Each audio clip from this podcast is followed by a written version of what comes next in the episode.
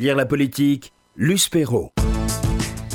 Richard Malka, je vous ai invité non pas pour parler de Notre-Dame, mais pour parler de l'éloge de l'irrévérence, votre dernier ouvrage, publié chez Grasset avec un co-auteur Georges Keshman, avocat comme vous, et euh, ancien ministre de François Mitterrand. Donc euh, cet éloge de l'irrévérence, est-ce que vous pouvez raconter un petit peu, parce que c'est une histoire dans l'histoire de notre République, et une histoire importante. Est-ce que vous pouvez nous dire un petit peu la genèse de votre ouvrage?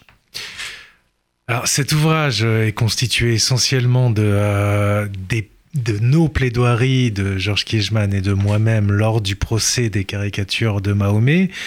C'était exceptionnel, assez, assez exceptionnel pardon, d'en avoir la trace parce que normalement les plaidoiries, eh ben, ça s'envole, ce sont des mots qui ne restent pas.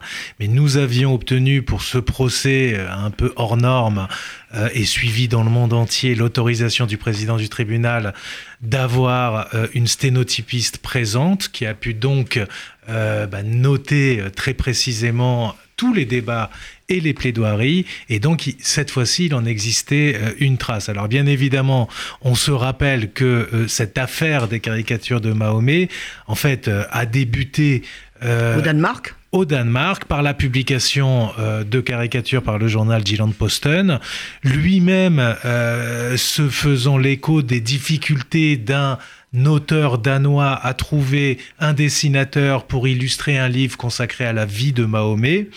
Lui-même euh, étant euh, prenant la suite du meurtre de l'assassinat de Theo van Gogh euh, en Hollande et après un an après cet assassinat en 2004 cet auteur danois s'est dit mais moi je veux faire œuvre pédagogique parler de la vie de Mahomet il ne trouve pas de dessinateur. À la suite de ça le journal Jylland-Posten lance un appel à des caricaturistes pour savoir si on peut encore dessiner sur l'islam publie des caricatures le scandale est mondial le, l'émotion, euh, les, manifestations euh, partout dans le monde, des drapeaux brûlés, des morts, des journalistes emprisonnés. Et le procès de cet événement mondial va avoir lieu à Paris à propos du journal Charlie Hebdo qui a republié ces caricatures. Et puis la suite malheureuse, on la connaît.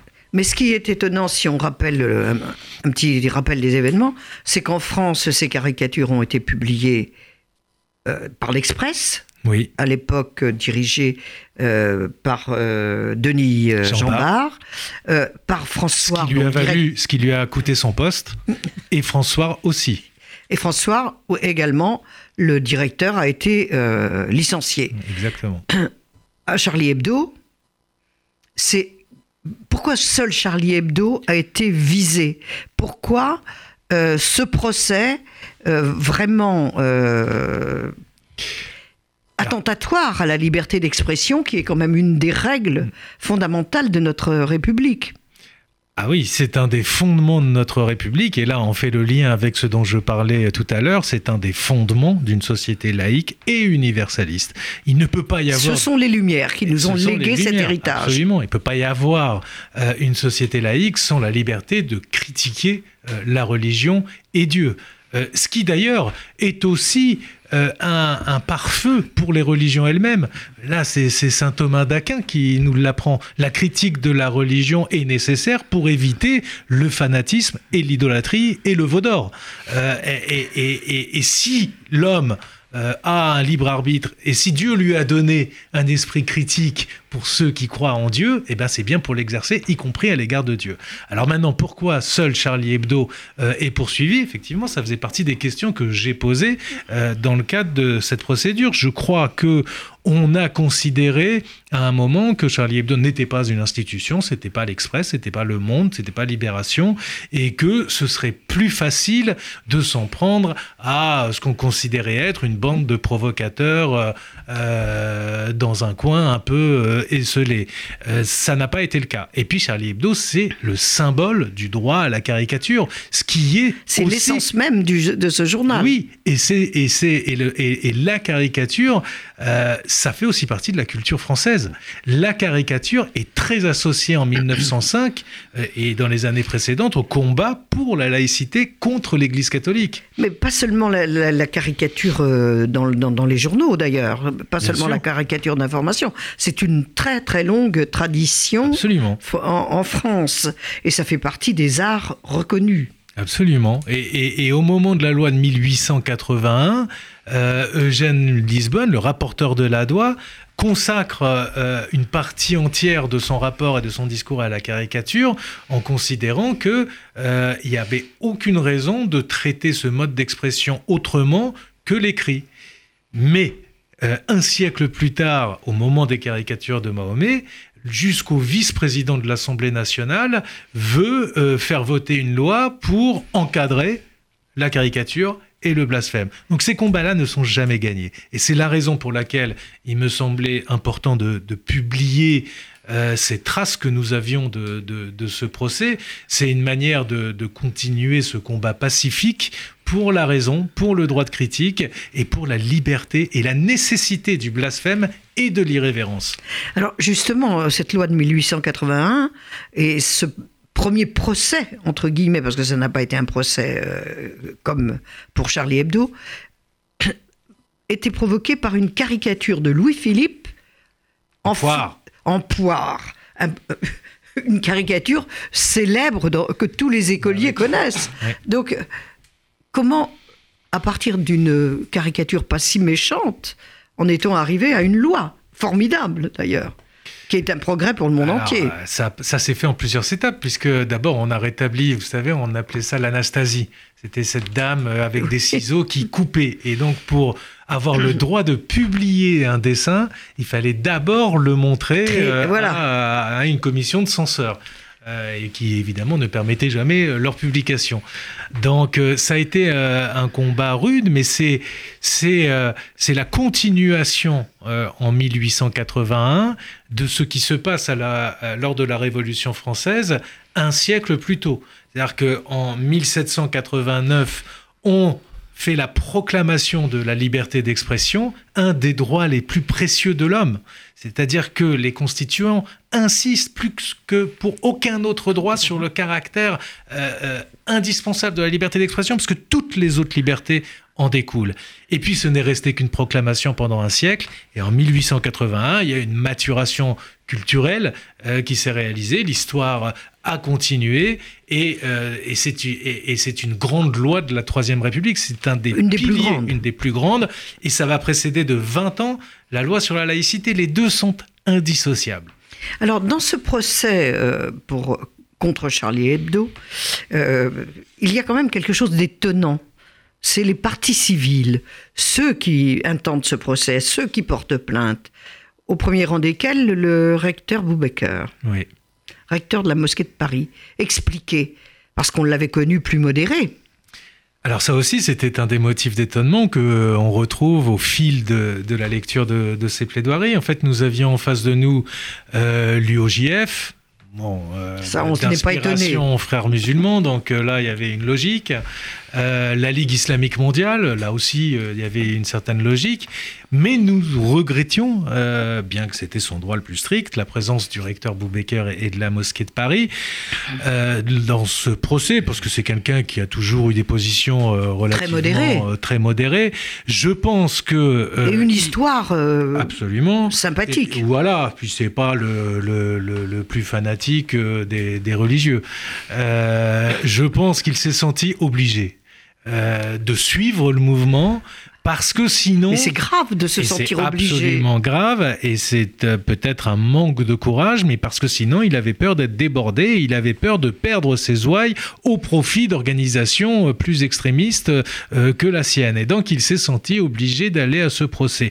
Je crois que c'est une erreur. Je crois qu'il faut toujours parier sur l'intelligence des gens et, et, et des croyants. Et je pense qu'il faut savoir leur parler et leur expliquer pourquoi c'est une pourquoi ces, caricatures ne visaient évidemment pas les musulmans, mais visaient les intégristes, les fanatiques, c'est-à-dire les ennemis des musulmans. Euh, et pourquoi le blasphème, l'irrévérence est une nécessité et pourquoi il faut l'accepter euh, quand on, en tout cas quand on vit dans cette République française dont c'est un des principes fondamentaux. Et je pense que le recteur Boubaker, qui au fond ne devait peut-être pas être très éloigné euh, de nos idées, aurait dû faire preuve de courage et l'expliquer plutôt que de poursuivre il aurait, à votre sens, il aurait beaucoup mieux représenté les musulmans qu'en s'associant avec. Euh, bien sûr. Et de toute façon, euh, c'est toujours la même histoire. C'est si on s'engage dans la voie euh, des plus fanatiques, c'est toujours les plus fanatiques qui gagnent. Alors, là, je vais entrer dans quelque chose de plus compliqué. Diable. Comment avez-vous réparti les rôles entre Georges Keichmann, votre père spirituel, et vous-même pour les plaidoiries? Et comment construit-on une plaidoirie dans un, un procès de cette importance? Parce que c'était fondamental en France que ce procès soit gagné. Ah oui, là il y avait un enjeu euh, vraiment. Un enjeu de civilisation. Un enjeu de civilisation, un débat de société majeur. C'est Elisabeth Badinter qui était un de nos témoins qui l'a le mieux euh, résumé, qui l'a résumé d'une phrase. Il dit Mais si Charlie, si Charlie Hebdo est condamné, alors c'est le silence qui régnera. Et alors c'est la peur qui régnera. Et alors on perdra tous nos droits. Donc effectivement l'enjeu euh, était, était considérable. Quelle pression une pression colossale. Moi, c'est des procès qui se préparent euh, pendant des mois. Euh, j'en dormais plus, été terrifié, tétanisé. Alors déjà, au moindre procès, j'ai les tendances à être très angoissé, mais celui-là, évidemment, puis quand vous arrivez et que vous voyez 400 journalistes devant la salle d'audience, vous avez envie de crier maman, de pleurer et de rentrer chez vous. Euh, mais bon, faut y aller. Et en réalité, ce qui vous porte, ce qui vous permet de tenir debout, ce qui vous permet de parler, de défendre votre client et en l'occurrence votre cause, eh ben c'est que vous portez une cause. C'est-à-dire qu'à un moment, faut, vous vous oubliez et la cause vous porte. Et, vous portez une cause et la cause vous porte. Et c'est ça qui fait que vous arrivez à trouver le courage euh, d'y aller. Alors comment on s'est réparti les choses? En gros, j'avais une histoire commune depuis déjà 20 ans avec Charlie Hebdo. On y reviendra. Donc, j'ai parlé de, du, contexte, des faits, de, euh, euh, de ce qu'est des profondément de ce qu'est Charlie, de, l'histoire de ce journal, de l'histoire de la caricature, euh, de ce qu'avait fait ce journal avec la religion euh, catholique essentiellement, euh, et puis Georges... Qui était bien pire que ce que les caricatures de... Infiniment pire, et, je suis venu avec toutes les caricatures sur lesquelles j'avais plaidé auparavant contre la Griffe, qui était une association euh, qui défendait... Catholique d'extrême droite. Catholique d'extrême droite. Et donc je venais avec des horreurs. Là, c'est le moment du procès où tout le monde, et, vraiment je ne pensais pas provoquer cet effet, mais à un moment j'ai entendu la salle entière exploser de rire, euh, euh, tribunal compris, et adversaire compris. C'est-à-dire que les dessins que je montrais avec des, horreurs, des, gens qui allaient euh, uriner dans des bénitiers, des papes dans des partouzes, à un moment c'était tellement énorme qu'y compris mes adversaires se sont mis à rigoler, mon propos étant de leur dire, mais... Vous êtes plutôt bien traité. C'est ça, c'est vous réclamez une égalité de traitement, mais en réalité, vous êtes bien mieux traité qu'on ne l'a fait à l'égard de l'Église catholique. Donc euh, arrêtez de demander l'égalité parce que ça va pas vous satisfaire.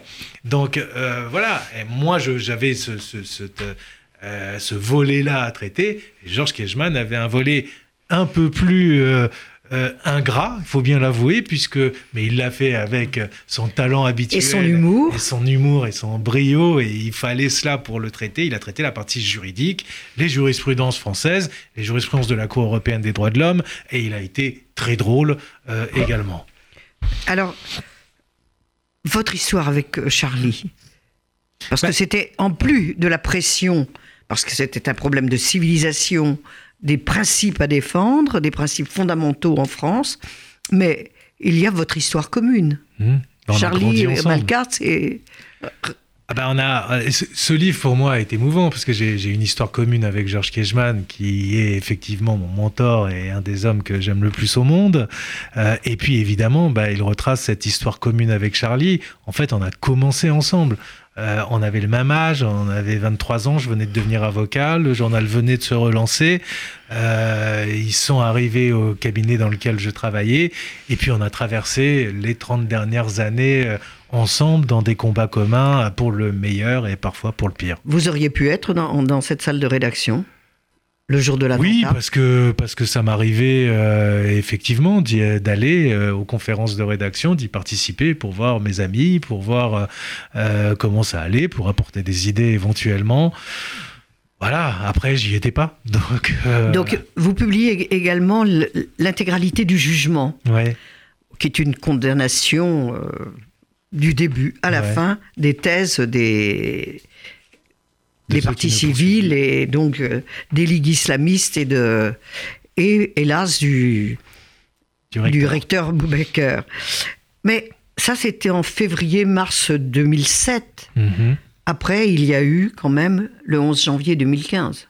mhm. Le 7 janvier, surtout. Alors, Bah c'est c'est c'est c'est le tragique qui rejoint euh, l'histoire. Évidemment, on se pose euh, à ce moment-là, en- forcément, on se pose euh, des on questions se pose terribles. pas de questions dans ces cas-là. Si, on se pose des questions terribles. On se demande si on a une responsabilité, si parce qu'à l'époque de ce procès, en tout cas, mon- à part Elisabeth Badinter, nous étions encore légers. À l'époque, on avait conscience des enjeux, mais on se marrait.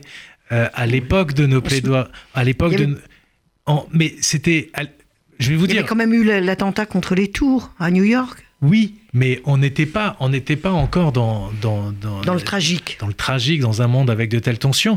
Quand j'ai relu ma plaidoirie, donc avec 12 ans euh, d'écart, je me suis dit qu'aujourd'hui, je ne pourrais plus plaider de la même manière. Je ne plaiderai plus de la même manière, je n'aurai pas la même liberté, je m'auto-censurerai moi-même. Euh, à l'époque, on était léger, drôle, méchant. euh, Bête et méchant.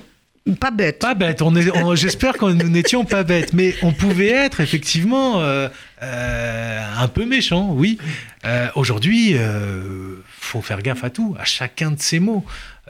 Donc, oui, on regarde rétrospectivement tout ça avec un peu de, de douleur, même beaucoup de douleur et surtout de tristesse, parce qu'on se dit qu'on a gagné devant le tribunal, mais est-ce que on a gagné dans la société Euh, Je suis pas sûr. Alors, qui est encore Charlie aujourd'hui? Mais Charlie euh, n'a pas ch- tant changé que ça. Euh, Je parle des Français qui ont défilé Ah. pour, le, pour défendre la liberté d'expression, justement. Mais je crois que les Français sont. Moi, cette journée du 11 janvier, alors j'étais dans un état euh, un peu particulier, tout ça est très, et reste, c'est très flou pour moi. Mais euh, c'est euh, c'est un des rares moments où, peut-être comme aujourd'hui avec, avec Notre-Dame, euh, les Français se sont réunis autour d'un idéal. Au fond, c'est quoi cet idéal? C'est quoi ce qui porte ce pays, ce qui unit ce pays, ce qui transcende ce pays? Et tout pays a besoin de quelque chose qui le transcende pour se reconnaître comme étant un pays. Euh, ben, je crois que c'est, en l'occurrence, cette idée d'universalisme et de laïcité. C'est ça que la France a apporté au monde. C'est ça le message de la France au monde. Le 11 janvier, pour moi, c'est pour cela euh, qu'on manifeste et c'est pas la France moisie qui manifeste comme euh, le pense Emmanuel Todd. Euh, et aujourd'hui, cette émotion autour d'une cathédrale catholique, eh bien, c'est ça aussi. Cette émotion-là, elle vient de ce sentiment-là, de ce sentiment que euh, eh ben, qu'on est unis autour de Par une histoire. par une histoire Par commune, qu'on est qu'on dépasse ses appartenances communautaires, identitaires. Et franchement, aujourd'hui, euh, ça devient compliqué. Enfin, c'est un combat. C'est un vrai combat. C'est le combat de la République, c'est le combat de votre vie. C'est en tout cas mon combat, mais c'est un combat pour les libertés. Merci Richard Malka. Je rappelle le titre de votre ouvrage Éloge de l'irrévérence. C'est publié chez Grasset. C'est donc un livre coécrit avec Georges Kiesman.